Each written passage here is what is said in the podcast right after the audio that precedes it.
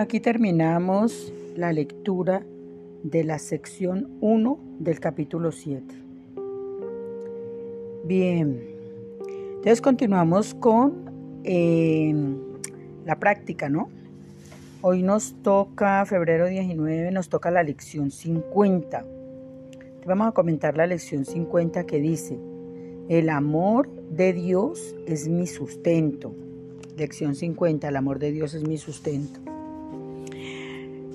Bueno, aquí, eh, como siempre, tenemos la gran facultad de elección.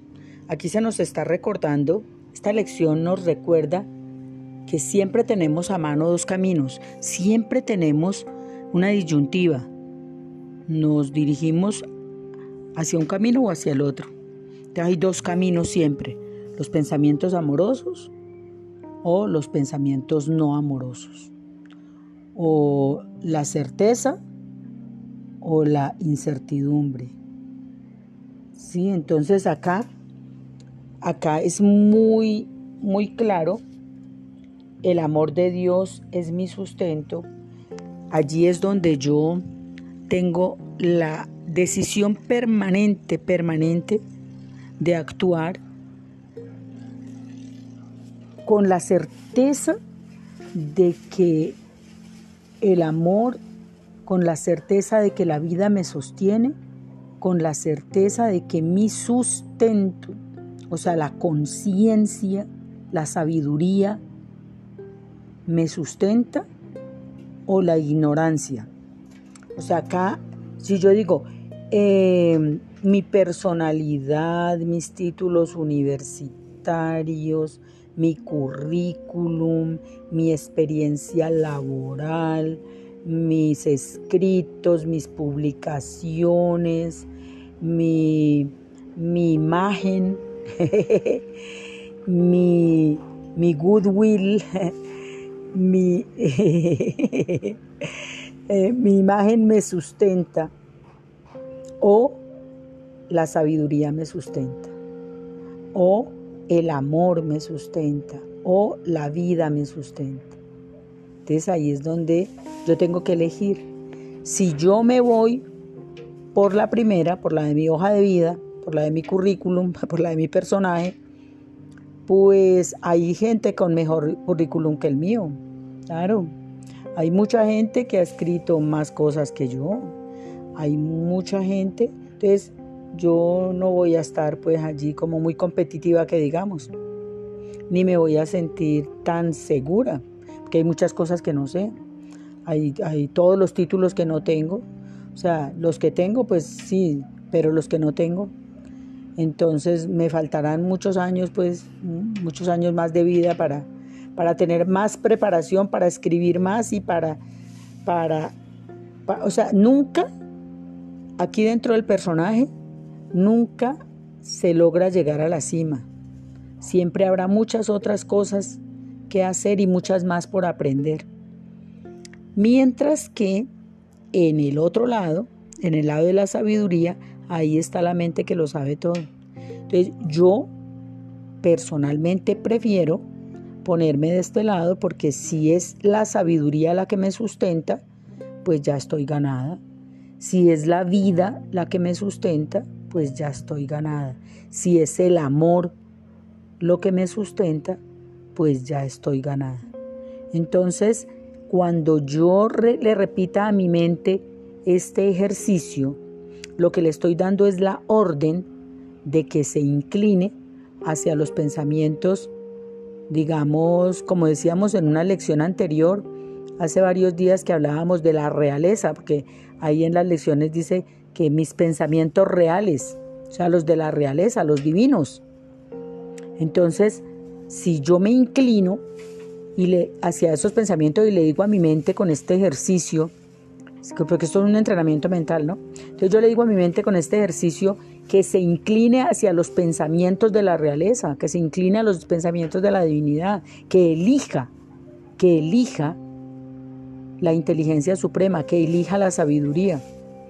O sea, que entre el ego, al que llamamos nosotros la personalidad o el personaje, o eh, ¿cómo es que le dices tú? Lo mundano, ¿sí? Entre, entre eso y la divinidad, pues yo prefiero la divinidad, elijo la divinidad, elijo la divinidad. Ayer decíamos que eh, los pensamientos amorosos o que la voz de Dios me habla durante todo el día. O sea que mis pensamientos amorosos están ahí para que yo los elija. Y hoy, la lección de hoy me está diciendo que el amor de Dios es mi sustento. O sea que los pensamientos amorosos se apoderen de mi mente y que me sustente. O sea, la divinidad me sustenta. Elijo, elijo como mi sustento la divinidad. ¿sí? Es una elección. Es una elección. En mi libre albedrío yo puedo elegir qué me sustenta. Eh, y ahí es donde, por ejemplo, muchas personas eh, pelean defendiendo un punto de vista, porque su sustento es esa creencia en que son poseedores de la verdad y que los demás estamos equivocados. Entonces, eh, cuando una persona se planta en esa posición de defender una idea o de defender un punto de vista, pues obviamente, obviamente su sustento no es la divinidad, obviamente su sustento no es la sabiduría. Entonces aquí eh, tendríamos que eh, en nuestra práctica eh, decirle a nuestra mente que acuda a esos momentos o a esas ideas que tenemos allí en las que nosotros creemos tener la razón, para que, digamos, renunciemos a ese tener la razón y nos pongamos en una actitud de apertura a, ese, a esa mente divina que lo sabe y lo puede todo y que nos puede sustentar. Y cuando la mente divina me sustenta, entonces me llegan pensamientos de discernimiento porque no soy yo a través de mis juicios de valor o a través de mis ideas o a través de, de yo creer tener la razón, sino que es la sabiduría la que me sustenta, entonces es el pensamiento de la realeza, o sea, el pensamiento real, el pensamiento del rey, es el pensamiento, los pensamientos amorosos que están ahí disponibles, porque, a ver, eh, ¿qué es Dios? Es la conciencia. ¿Y, ¿Y cómo se manifiesta la conciencia? En nuestra mente, a través de los ejercicios de observación, ¿sí? que es lo que nosotros hemos estado haciendo durante todos estos ejercicios, observar nuestra mente para discernir en dónde estamos errando, en dónde estamos fallando y soltar los pensamientos erráticos, los pensamientos que nos llevan al dolor y al sufrimiento y eh, soltar esos pensamientos y darle cabida a los pensamientos amorosos y apegarnos a los pensamientos amorosos. Porque, a ver, eh, en otras tradiciones o digamos en otros, en otros... Mm, eh, en otras escuelas, por decirlo de otra manera, no sabría cómo decirle a esto. La gente que enseña, pues todos estos que les llaman, ah, ¿cómo es que llama?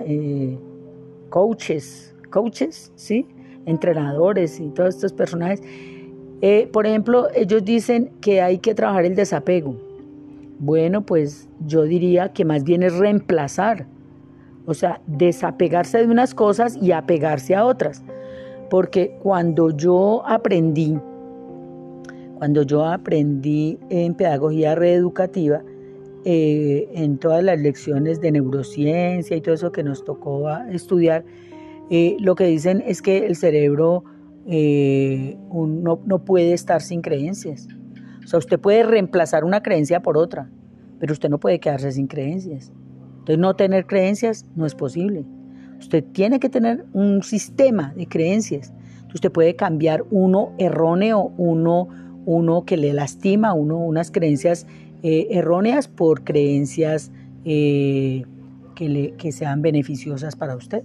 ¿sí? Entonces, por ejemplo, hay creencias erróneas, como por ejemplo que, que la leche es necesaria. Ahora los científicos están diciendo que nosotras las personas mayores no deberíamos eh, consumir muchos lácteos porque tienen mucho calcio y calcio, perdón, y el calcio en nosotros los mayorcitos pues lo que hace es cristalizar los huesos. porque los huesos ya no procesan el calcio como lo hacen los huesitos de los niños, que los huesitos de los niños están en crecimiento y necesitan ese calcio para seguir creciendo, pero nuestros huesos no están en crecimiento y no lo necesitan. Eso es lo que nos están diciendo pues hoy en día y pues a nosotros, a mí por ejemplo, me encantan los lácteos, me encantan los yogures, me encantan los quesos, pero, pero, pero nos están diciendo que parece que eso no es una creencia errónea que nosotros debiéramos de, consumir lácteos. Eh, entonces habría que reemplazar esa creencia de que los lácteos son buenos para los mayores y cambiarla por otra, por otra, no sé, no sabría decir cuál, cuál sería la adecuada en este caso, por qué se reemplaza la leche o, o sea, habría que reemplazarlo, no sé, por, por bebidas no lácteas, pero no sabría, no sabría qué. Bueno, eso ya les toca a los, a ustedes los biólogos, los nutricionistas. Bueno, entonces eh, lo que nos han dicho es que uno no puede estar sin un sistema de creencias que necesitamos tener un sistema de creencias, entonces lo que tenemos que hacer es reemplazar una creencia por otra. Entonces esta gente que habla del desapego, pues ahí estaría errada porque habría que es reemplazar una, un, un pensamiento sostenido tóxico por un pensamiento sostenido, por sostener un pensamiento benéfico. Entonces sería observarlos nuevamente, observar los pensamientos y hacerle como el barrido, ¿no? Lo que decía Marco Aurelio, esa, vigilancia, esa alerta, lo que dice eh, Carlos Castaneda, ¿sí? Estar al acecho para vigilar qué es lo que estoy pensando, porque eso que esté pensando me va a derivar en qué es lo que voy a sentir y qué es lo que voy a vivir, porque eso va a, a un pensamiento sostenido, trae experiencia, ¿no? Bueno. Entonces, vamos a la práctica porque nos estamos desviando un poquito de la lección 50 que dice, el amor de Dios es mi sustento. El amor de Dios es mi sustento. Entonces, ¿qué es lo que me sustenta a mí? ¿Qué es lo que me sustenta? Mis ahorros en el banco, mis, mis eh, ingresos, mis, mis títulos, ¿qué es lo que me sustenta? Entonces aquí las cosas materiales o o las cosas espirituales, diríamos acá. Eh, yo, la propuesta nuestra es que nos sustenten las cosas espirituales, que practiquemos el estoicismo. En el estoicismo se le da eh, menos valor, se le da menos valoración a las cosas materiales porque sabemos, eh, al practicar el estoicismo sabemos perfectamente que todo se devuelve. Una casa muy bonita, pues sí, muy bonita, pero pero tienes que devolverla. O sea, no es tuya, tienes que devolverla, no es tuya. Eh, tus títulos, ahí se quedarán colgados. Tu, tu, cuerpo, tu cuerpo entrará en una en una en una, un ataúd y o te cremarán, ¿no? No sé, ahora ahora están cremando a toda la gente que muere, ¿no? Entonces eh, todo se devuelve, el cuerpo se devuelve, el cuerpo se devuelve, todo se devuelve, aquí se queda todo. Entonces, las cosas materiales no, realmente no, no, no, no o sea, les, hemos dado, les hemos dado un valor exagerado, hemos exagerado en la valoración de las cosas materiales.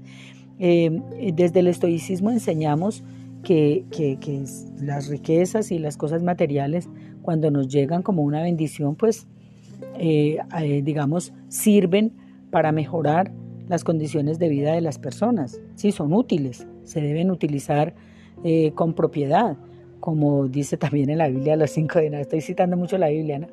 Los cinco denarios. Entonces, claro, a uno le es dado un, patrimonio, le es dado un cuerpo, le es dado unos, les dado unos, unos, bienes para, para administrarlos, para cuidarlos. Somos administradores. Somos administradores, pero tenemos que devolver absolutamente todo. Todo se devuelve. Todo se devuelve. Practiquemos la lección de hoy, pues. Lección 50. El amor de Dios es mi sustento.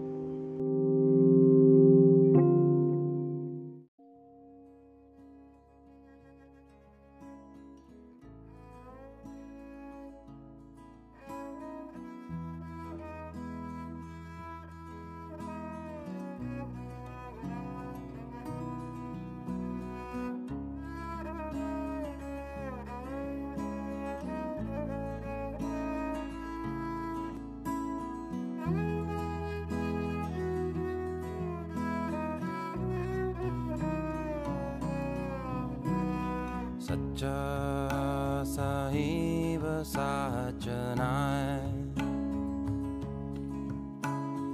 वाक्या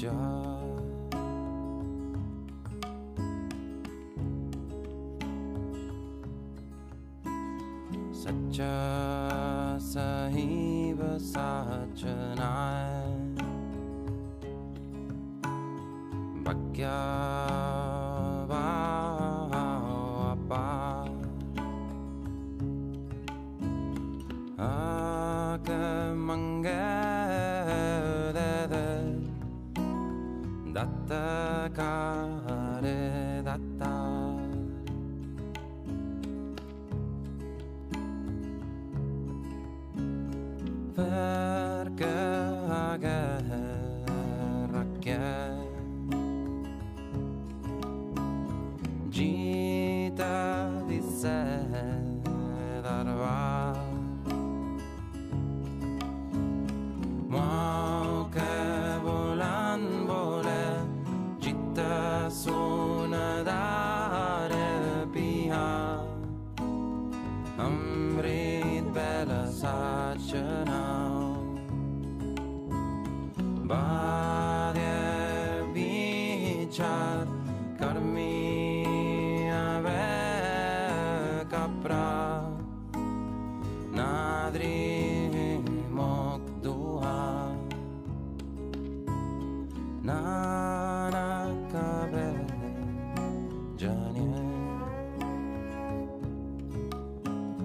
sahabat saja